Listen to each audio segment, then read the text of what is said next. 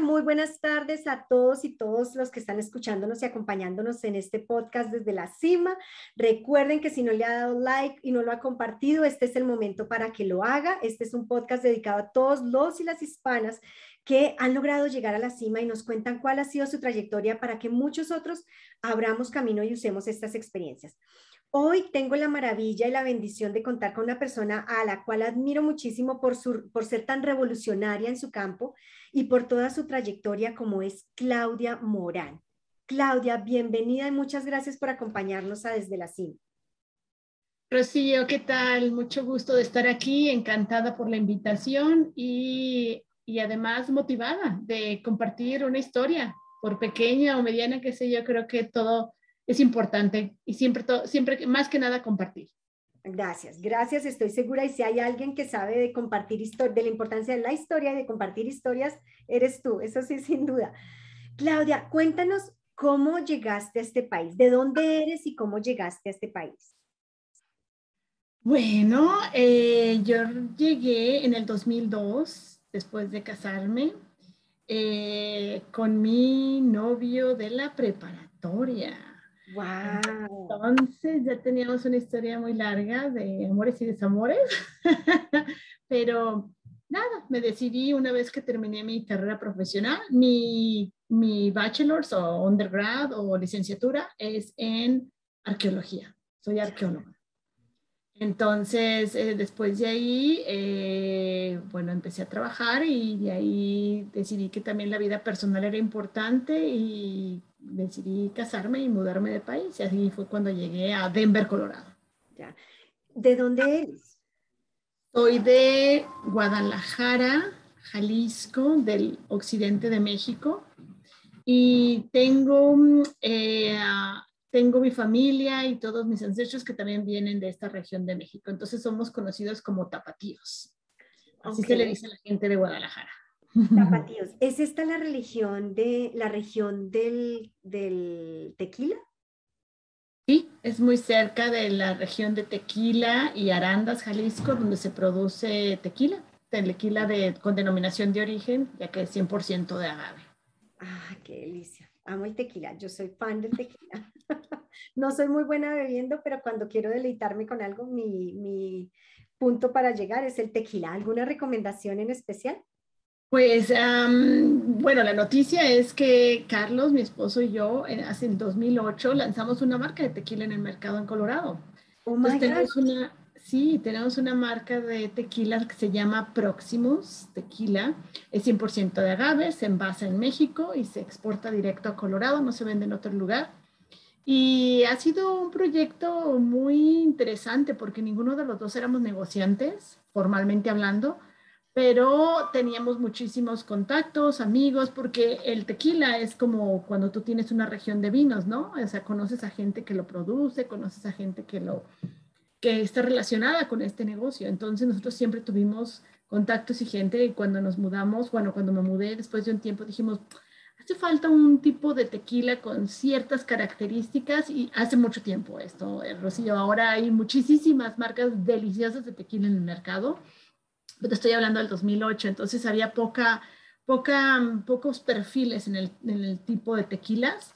Y nada, hicimos uno muy, muy blanco, siempre blanco, eh, con una muy limpio en el paladar.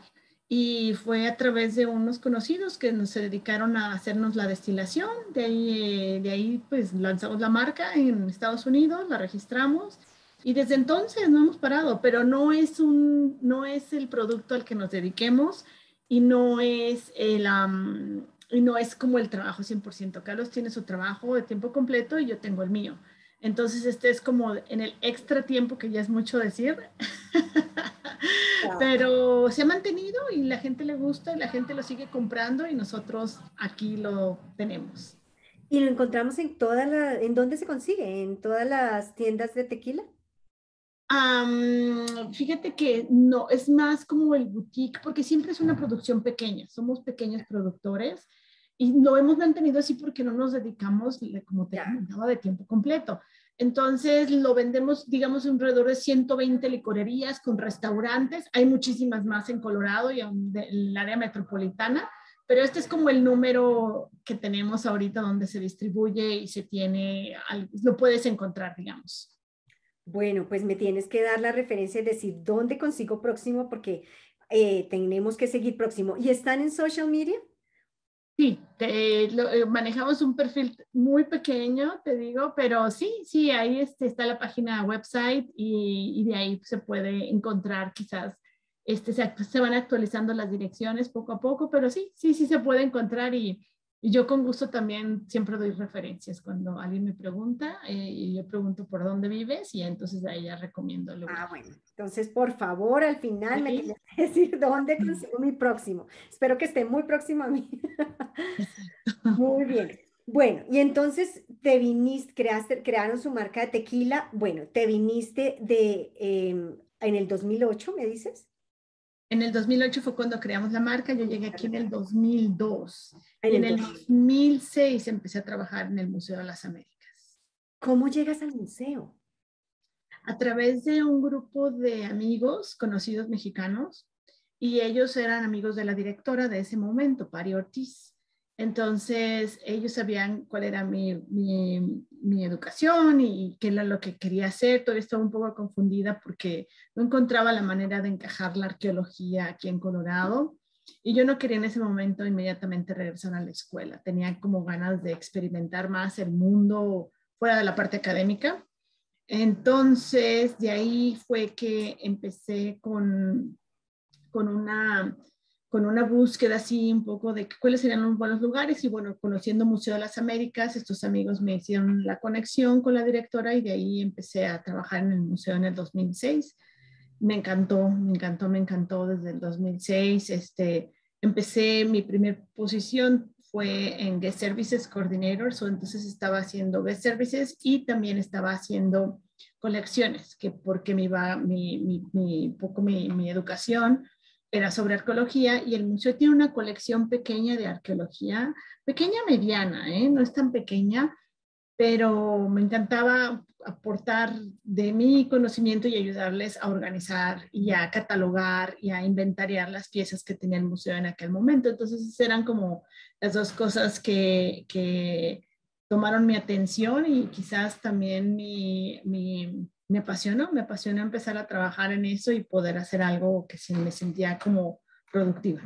Claro, me quiero ir un poquito para atrás porque quedé en la cabeza con esta idea de qué te lleva a ser arqueóloga. No encuentra uno muchas arqueólogas en el mundo y menos en Colorado y tú eres una de las micro, mini, mini que hay. Sí, sí, yo creo que son contados, contadas, son muy pocas. Yo he conocido, logrado conocer algunas colegas ahora, pero mm, esta idea nace en el, desde el, creo que estaba en la prepa, en mis últimos años de high school o preparatoria o bachillerato, como se le diga, y en esta época tenía un profesor, yo creo que eso es nuestra mayor influencia, tener estos profesores que te abren un mundo de oportunidades y una cosa que eh, nunca me hubiera imaginado si no hubiera sido por estos mentores, profesores, guías, tutores, no, que cumplen un poquito de todos esos roles. Y yo creo que eso es bien importante, tener algún buen rol. Y de ahí dije un día, yo me voy a dedicar a esto, de la nada, ni en mi familia, ni en los allegados, ni en los amigos, ni en nada. Tenía alguna referencia de nada si no era por este profesor.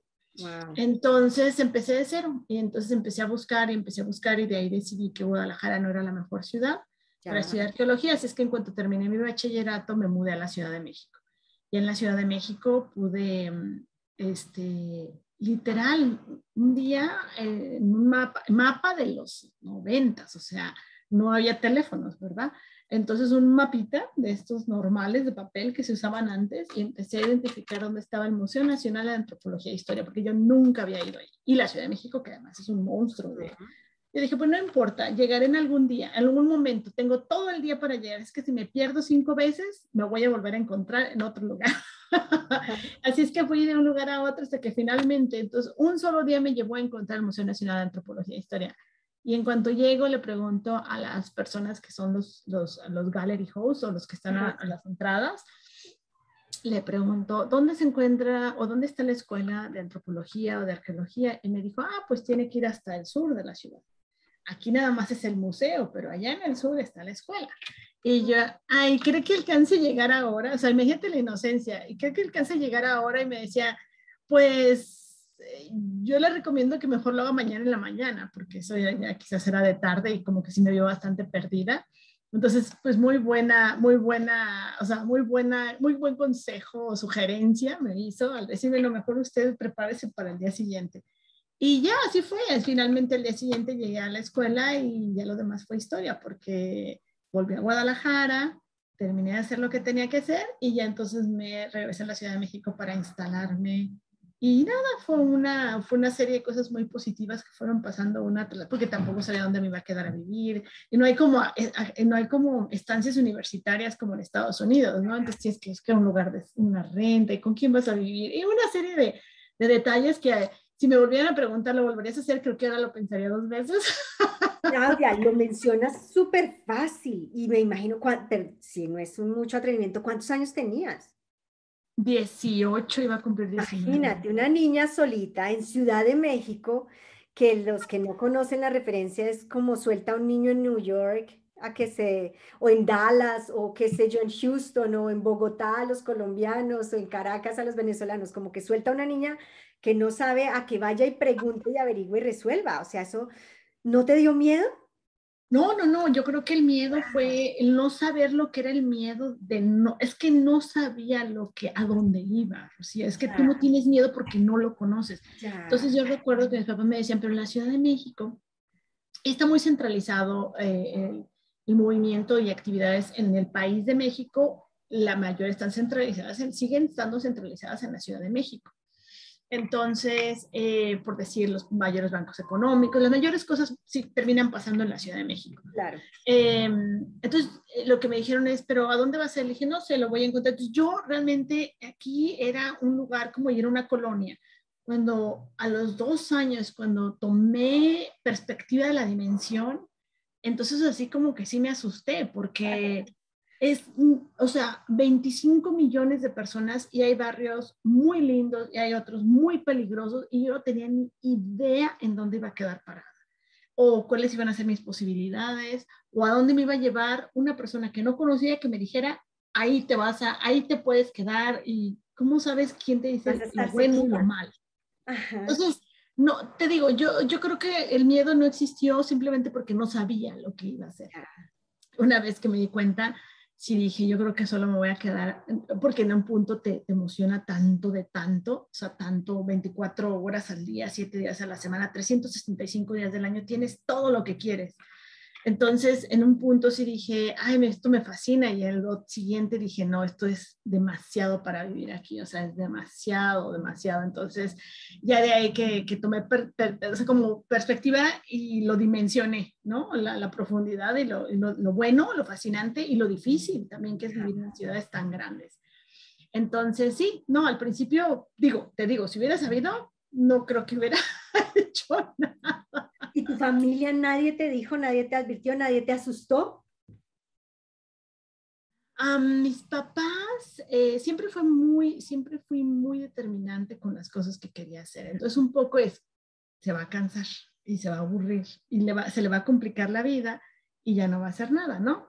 Entonces siempre como que esperaban a que yo diera el primer paso y a que yo me convenciera de lo complicado o no de una situación porque creo que igual si me lo hubieran dicho no les hubiera hecho mucho caso. Entonces, por ese lado ellos estaban como, ok, inténtalo, a ver qué sucede. Y ya en el, en el proceso, eh, ya cuando regresé después de un primer semestre, que fue como que dijeron, a ver, vete seis, ya cuando te vayas seis meses, a ver qué sucede. Y ya entonces esto estaba, yo seguía tan emocionada y tan fascinada con lo que había aprendido en un semestre en la, en la universidad. Después regresé a mi casa para las vacaciones o la temporada entre medio de los semestres. Y ya fue que se convencieron y de ahí ya como que yo tenía mucho más conocimiento de dónde iba, dónde me quedaba y ya finalmente decidieron venir a visitarme. Entonces les tomó un poco menos de un año saber en dónde vivía. Claro, creer que era cierto para saber si era cierto y sí, sí, ya, y ya, este, había una, quizás un familiar lejano de segunda, como ya en segunda generación, estos primos en segunda generación, que, que vivía en la Ciudad de México y, y por ahí tuve, eso también como un poco ayudó, o sea, por lo menos de que te dijera alguien de la Ciudad de México que fuera tu familiar, o quizás no hagas estas cosas que parecen muy sencillas, pero pueden ser muy complicadas, pero muy general. Y nunca terminé, o sea, llegué ahí, pero nunca viví con ellos o nada. Entonces, finalmente tuve que abrirme el propio, mi propio camino, porque la Ciudad de México, para los que no han estado ahí, sí es muy difícil si tú vives en una zona que está retirada de tu punto de trabajo, de estudio. Si tú no vives, realmente te puede tomar dos horas un, un trayecto de una ida y dos horas un trayecto de regreso. Entonces, es a veces, mucha gente no tiene opciones y las posibilidades no hay, entonces lo tienen que hacer. Pero si tú ya estás estudiando y estás rentando y puedes conseguir, un, sabes, o sea, no vas a hacer esos trayectos de dos horas y de dos horas porque se te va medio día solo en desplazarte a tu destino. Claro, claro. muchísimo. Me parece que estuvieras hablando de mi ciudad, así es Bogotá. Y esas son las condiciones que le toca a la gente en general, porque no depende de si tienes carro o no. O sea, es que es imposible. El tráfico es imposible y vas a tener que entrar en el tráfico. Y incluso si vas en servicio de transporte público, igual vas entre el tráfico y no hay muchas opciones.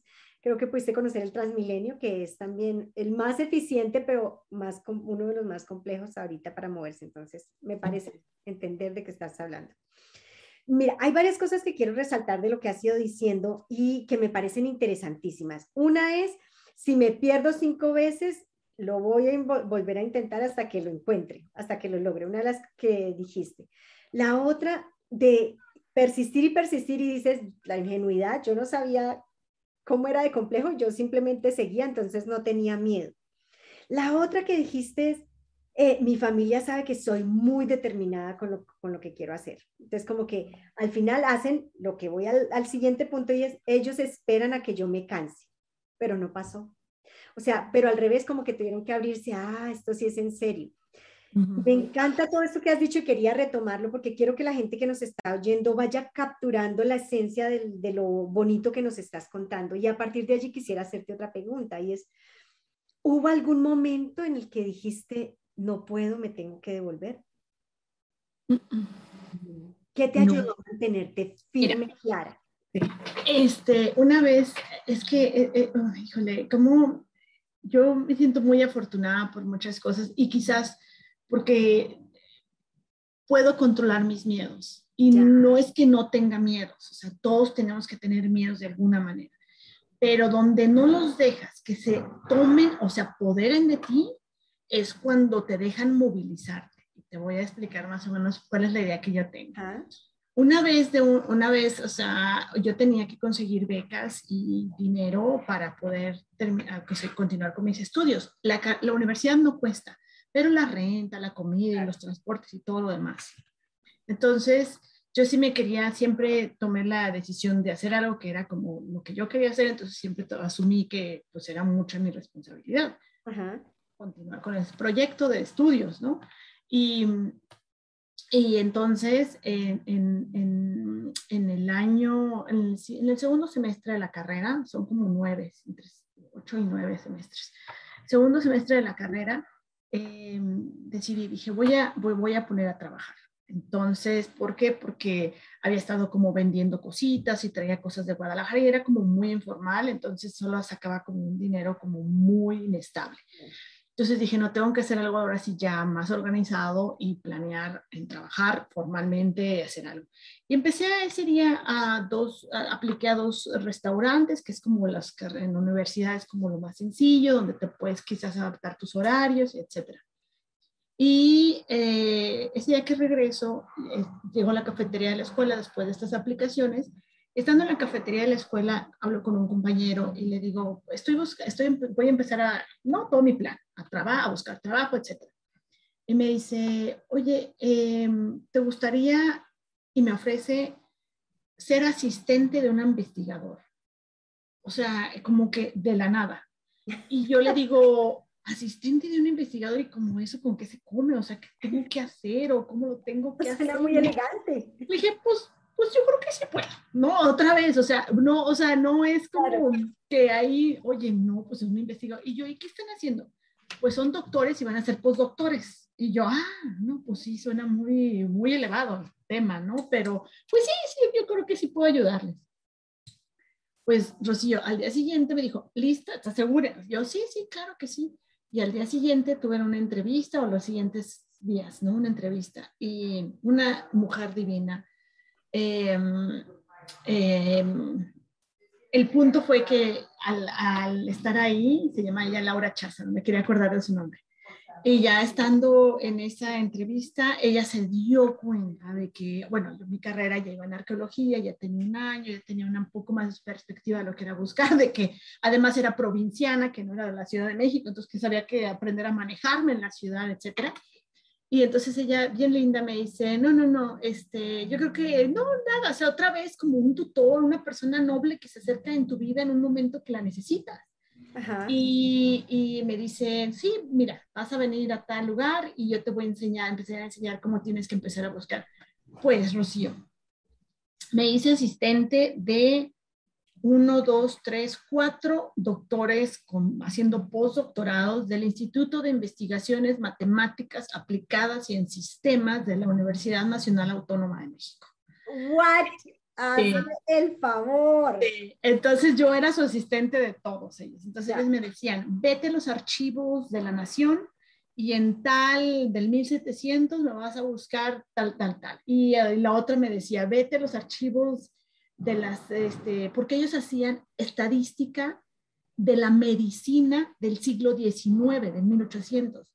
Y lo que hacían era, pues obviamente, pura documentación. Muy bien interesante. Aprendí enorme, me trataron divino y eso me mantuvo cuatro años de la carrera. No me dejaron, no me dejaron para nada. Al mismo tiempo, ya estaba trabajando y otra compañera me dice, oye, ¿no quieres aplicar una beca a la que yo estoy, pero que ya voy a salirme porque, etcétera?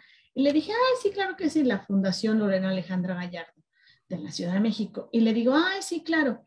Tengo la primera entrevista con la fundación y me dicen, oye, ¿por qué crees que te debo de dar la beca a ti y no se la debo de dar a un chico que va a estudiar medicina? Porque tú, pues, o sea, tú vas como historia, antropología, arqueología, o sea, como que, eh, ¿cómo, cómo puedes valorar tú tu carrera, que nosotros te valoremos tu carrera en vez de alguien que va a estudiar medicina, va a ser ingeniero, va a ser abogado, va a ser arquitecto. Y yo, no, pues no, no hay puntos de comparación, tú se la tienes que dar a ellos. O sea, porque en realidad yo sí como que soy prescindible en este mundo, pero a ellos no. Entonces, entonces dáselas a ellos. O sea, como que, entonces me queda viendo y me dice, muy bien, gracias por todo, no, me encantó, me voy. Y entonces fue la beca y fue eh, el trabajo lo que me mantuvo en la Ciudad de México y además me dio oportunidades ir a Europa, ir a Sudamérica. Y entonces, además de todo, viajé por todos lados, en todo momento que lo necesitaba, porque el apoyo fue tanto, Rocío, que yo de verdad estoy agradecida porque ellos fueron realmente los que me hicieron, o sea, acabar la carrera, estudiar y, y, este, y poderme desarrollar, además aprender un montón de cosas. Entonces yo siempre trabajé, ya nunca tuve que buscar trabajos de medio tiempo, ni de una cosa, ni de la otra. Entonces, yo creo que otra vez, o sea, es cómo controlas esos miedos y que no te paralicen, porque, porque claro, si hubiera sabido después todo lo que aprendí, ellos después un poco nos reíamos, ¿no? Y decían, ay, Claudia, cuando empezaste así de plano estabas como perdida en el inframundo. Y yo totalmente, o sea, nunca les voy a decir que no, pero, eh, pero también, este, como que un poco ellos puede, alcanzan a ver la intención de la persona o tú alcances a proyectar parte de tu personalidad siendo honesto y diciendo las cosas como son. Y eso yo pienso que también tiene un valor agregado que la gente lo toma en cuenta a la hora de tomar decisiones. Qué bonito. Mira, otra vez, estoy aquí siendo recolectora de, frases maravillosas y es el poder de controlar los miedos. ¿Y cómo controla uno los miedos? ¿Cómo, cómo, ¿Qué le dirías a la gente de cómo controlar los miedos? ¿Cómo controlaste los tuyos? siempre pensé que, en cualquier actividad, o siempre sigo pensando que en cualquier actividad va a haber algo bueno, va a haber algo bonito que no conozco. Entonces, pues déjame entrar para ver qué pasa y, ver si lo puedo encontrar y lo puedo ver. Entonces, siempre trato de entrar con una actitud como más positiva, ¿me explico? O sea, sí, sí también me he encontrado con circunstancias en las que inmediatamente se siente tan oscuro ya. que tú alcanzas a percibir que algo no está bien y hay que hacerle caso a su sexto sentido o quinto o el que sea porque yo sí siento que hay cosas que no se pueden analizar conscientemente, racionalmente, pero que todo y todo te va diciendo para. Y entonces también eso es, es bueno, es saber escuchar y saber escuchar para saber, este, eh, para, para, para conectarse con lo que está pasando y no te pase algo mal. Porque claro que también tuve muchas experiencias que pueden haber sido muy complicadas y difíciles y a lo mejor hubieran cambiado el ritmo de mi vida, pero, pero en ese punto es cuando yo digo, eh, hay que también hacer caso de si sientes algo que no está bien, mejor para y detente un punto para escucharlo. ya. Entonces, controlar significa como tú lo sientes que todo va caminando y te dejas pensando en algo positivo. O ver, ¿qué voy a poder sacar de ahí? Por lo menos una conversación, por lo menos que alguien te haga un comentario, por lo menos, por lo menos algo básico. Y ya de ahí puedes seguir el, el trabajo para saber que, que, que, a lo mejor va bien, pero a lo mejor no, y así, ¿no? O sea, es difícil saber lo que va a pasar, pero al menos tener un poco de seguridad en el sentido del que yo voy con las mejores intenciones a ver qué sucede.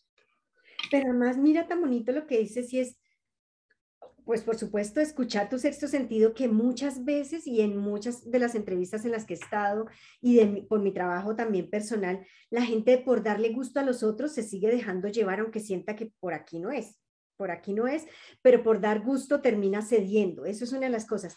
Y otra que tú dices, eh, además de escuchar a tu sexto sentido, es buscar lo bonito como ponerte en una actitud de atracción hacia lo bonito y de dar lo bonito, que en eso nunca pensamos. Nunca, siempre pensamos desde el lado negativo y desde la desconfianza y tú nos pones en el plano de por qué no ponerlo y pensar desde lo bonito que puede haber allí. ¿Cuál, ¿Qué es lo peor que puede pasar y qué es lo mejor que puede pasar?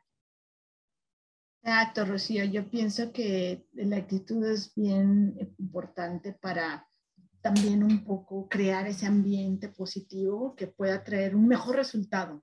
Mejor no lo esperado, pero algo que, que, por lo menos te da una entrada a un siguiente paso, ¿no? O te abre la puerta, por lo menos para que puedas entrar. Ya, ya entrarás y a lo mejor te gusta y a lo mejor no te gusta, pero ya tú te hiciste el espacio para entrar ahí, ya por lo menos lo viste y sabes si te gusta o si no te gusta. Y yo creo que eso es bien, bien válido en cualquier circunstancia, la verdad, este, eh, em, yo quizás ahora, este, quizás tratamos de, ya cuando eres adulto tienes más miedos, quizás dudas más cosas, conoces más, tienes más experiencias. Y yo qué diría a mis hijos, pues a lo mejor eh, tratar de cuidarlos más, porque quizás uno pasó, pero dices, quizás muchos no pasaron. O sea, lo que quiero dar a entender es que uno va acumulando más miedos por las experiencias, porque vas a tener más conocimiento de cosas que antes no tenías. Entonces, esa parte de la inocencia también es muy linda, pero siempre hay que darles la seguridad de que tú sientas la confianza de que cuando tú llegues a un lugar, tú te sientes bien, inmediatamente trates de dar lo mejor de ti. Y si te das cuenta que algo no está bien, mejor date la media vuelta y te regresas y, y evitar que algo pase. Qué lindo, mira, proyectar, dar lo mejor de ti. Pero detrás de todo eso también dices es, tú creaste el espacio para estar ahí. Como que fuiste a pedir un trabajo en un restaurante de mesera y terminaste siendo un asistente de cuatro o cinco investigadores de postdoctorado. O sea, eso me parece como arte de magia, como que hiciste tu magia, la magia de buscar lo bonito, de ponerle una actitud positiva y, y crearte el espacio y por pues toda la carrera lograste tener con qué pagar tus gastos, tu beca, y tu trabajo. Me parece bellísimo. Fast forward, vámonos entonces a, museo. Llegas a Museo de las Américas. Logras eso, tener, encontrar esta, esta conexión con esta persona igual, de nuevo, lo bonito y poner tu, tu actitud. ¿Cómo han sido todos estos años en museo? ¿Cómo podría resumir este tiempo en museo? Ha sido una experiencia maravillosa porque el, mudarte a un país nuevo donde nadie te conoce, donde nadie sabe lo que tú, cuál es tu trayectoria y es difícil hablar de esto, es, es, más, es casi imposible, yo lo diría. Entonces, eh, tú tienes que un poco, yo diría, no forzar que la gente, es que yo soy y me tienes, sabes, me tienes que valorar por esto que yo sé que yo soy, pero en el, en, por el contrario, un poco tener esta parte de nobleza de empezar otra vez, así como con las cuestiones básicas, pero O sea, de, de, poder tener, por ejemplo, en mi caso, ¿no? El trabajo en el front desk, el museo. Eh, o sea, nada, nada me quitó absolutamente de lo que yo era, pero no le podía yo llegar a decir, o es que, mira, yo he sido investigadora por tantos años de un grupo de ¿no? postdoctores, pero además, o sea, no iba a funcionar, ¿no?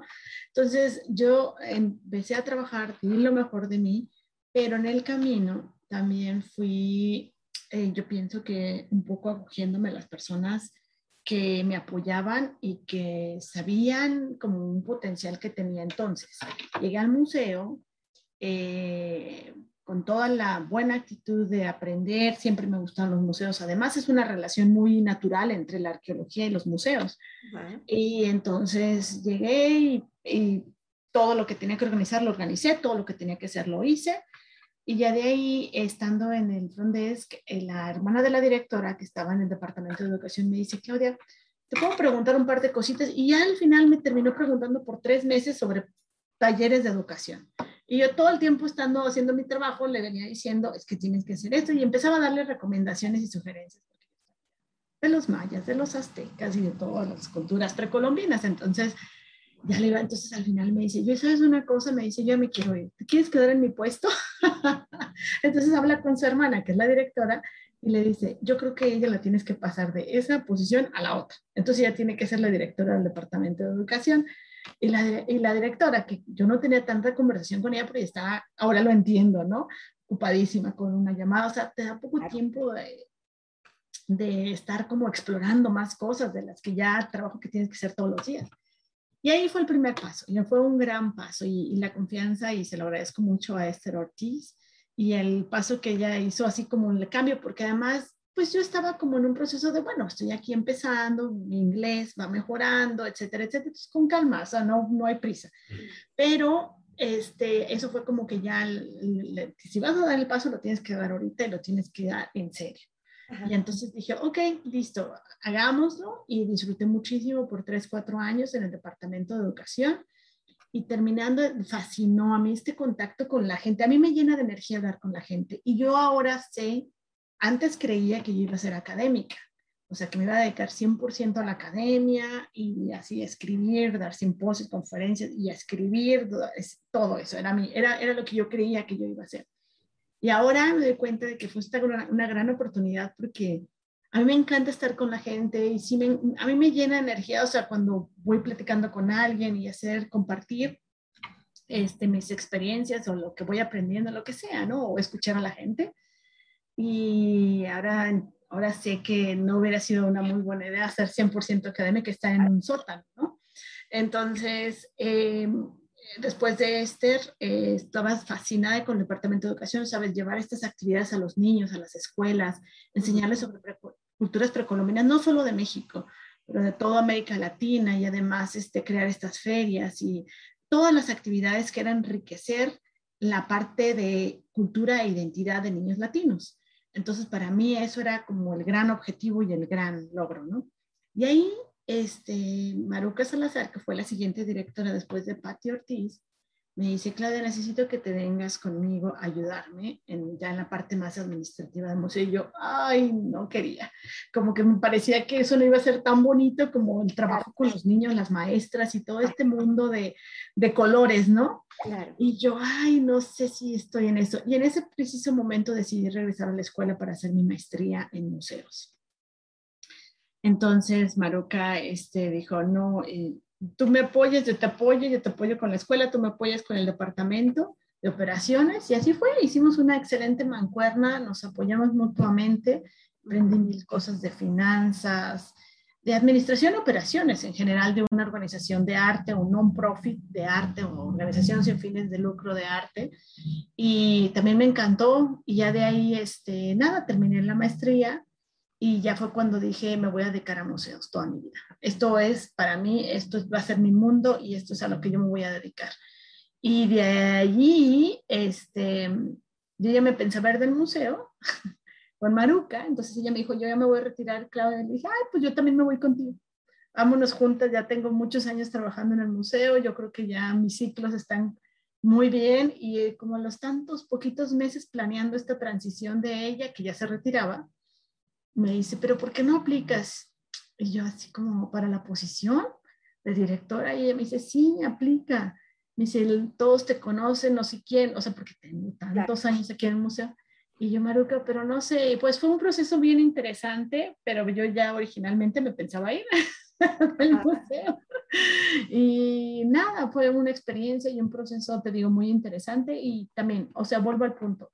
O sea, tanto de un lado de otro, al principio quizás no fue directamente la directora, pero era alguien que estaba en el departamento de educación que me dijo, muévete para acá. Y después fue Maruca, quien me dijo, muévete para acá. Entonces ha sido como este, este, estas guías que hay que pues yo hubiera podido decir muy fácilmente cuando Maruca me dice, muévete del departamento de educación a un departamento completamente nuevo que no sabes si te va a gustar.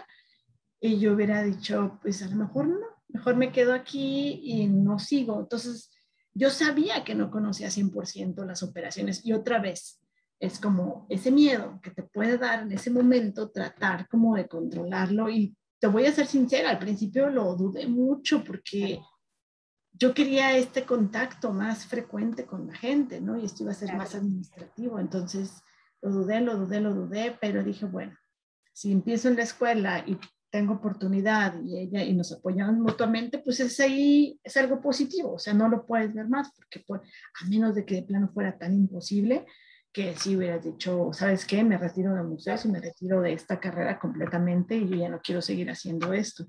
Entonces, bueno, Rocío, o sea, toda vez, o sea, uno se va creando, se va abriendo los espacios, pero también hay que ser noble, hay que también saber escuchar y hay que, también hay que dar un poquito, ¿no? O sea, tú me das, yo te doy y todos ganamos. Entonces, también creo que eso es una, una reflexión que he tenido, o sea, a veces no va a ser todo lo que yo quiero y como a mí me gusta, pero, pero se puede trabajar y, puede ser hasta más positivo, ¿no? En el largo plazo.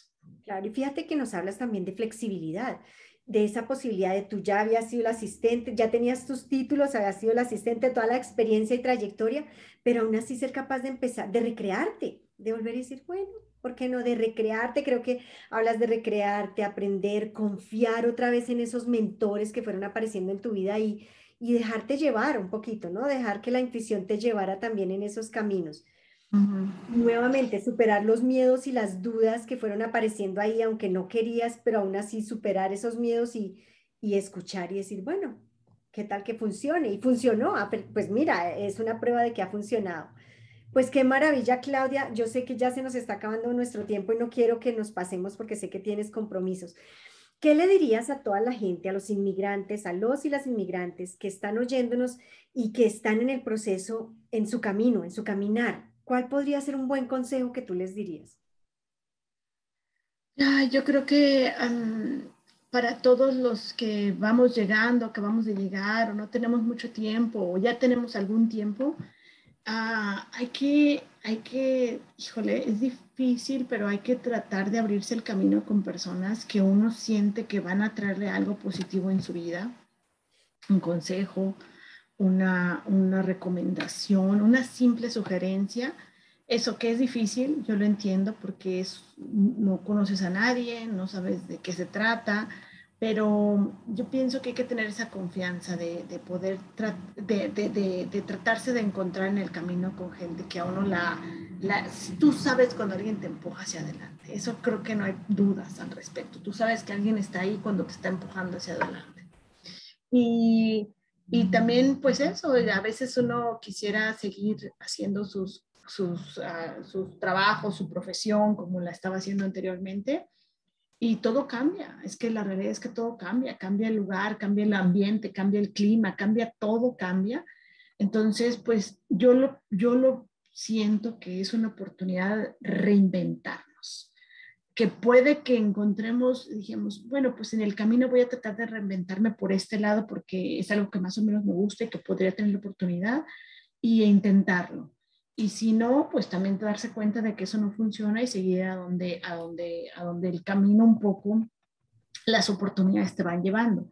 Aunque te lleven, las vayan llevando las oportunidades por un lugar y si no te gusta nada y si de plano es algo bien sacrificado y hasta, hasta, hasta pesado llevarlo, yo sí pienso que siempre va a haber una oportunidad para abrirse camino y buscar algo nuevo y diferente que te llegue más, que lo disfrutes más y, y que sí, en algún momento por un lapso no muy largo, pues uno tiene que aguantarse, tiene que hacer las cosas como se van presentando, ¿no? Para abrirse, empezarse a abrir más oportunidades pero que en la primera de cambio no pierdan la perspectiva y no decir, pues ya me tocó esto y aquí me quedo, no, sino eh, esto es el inicio y de aquí me sigo enfocando. Yo creo que si uno se enfoca, esto, las cosas van saliendo poco a poco, no quizás no tan rápido y no tan fácil, que para nadie es fácil tampoco pero va, va, caminando y yo creo que eso, esa, esa fuerza que uno tiene para ir empujando las cosas hacia donde uno quiere,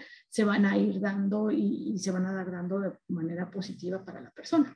¿no? Entonces, eso, Rocío, no sé si lo dije así como muy confuso, pero es básicamente luchar por lo que uno sueña, quiere, reconocer lo que a uno no le gusta, pero en el camino ser resiliente, o sea, aceptar que son procesos y que son caminos y que a veces son difíciles, pero que pueden ser temporales, que uno se tiene que enfocar en esa parte, ¿no? De que solo será por un tiempo mientras logras lo que realmente quieres.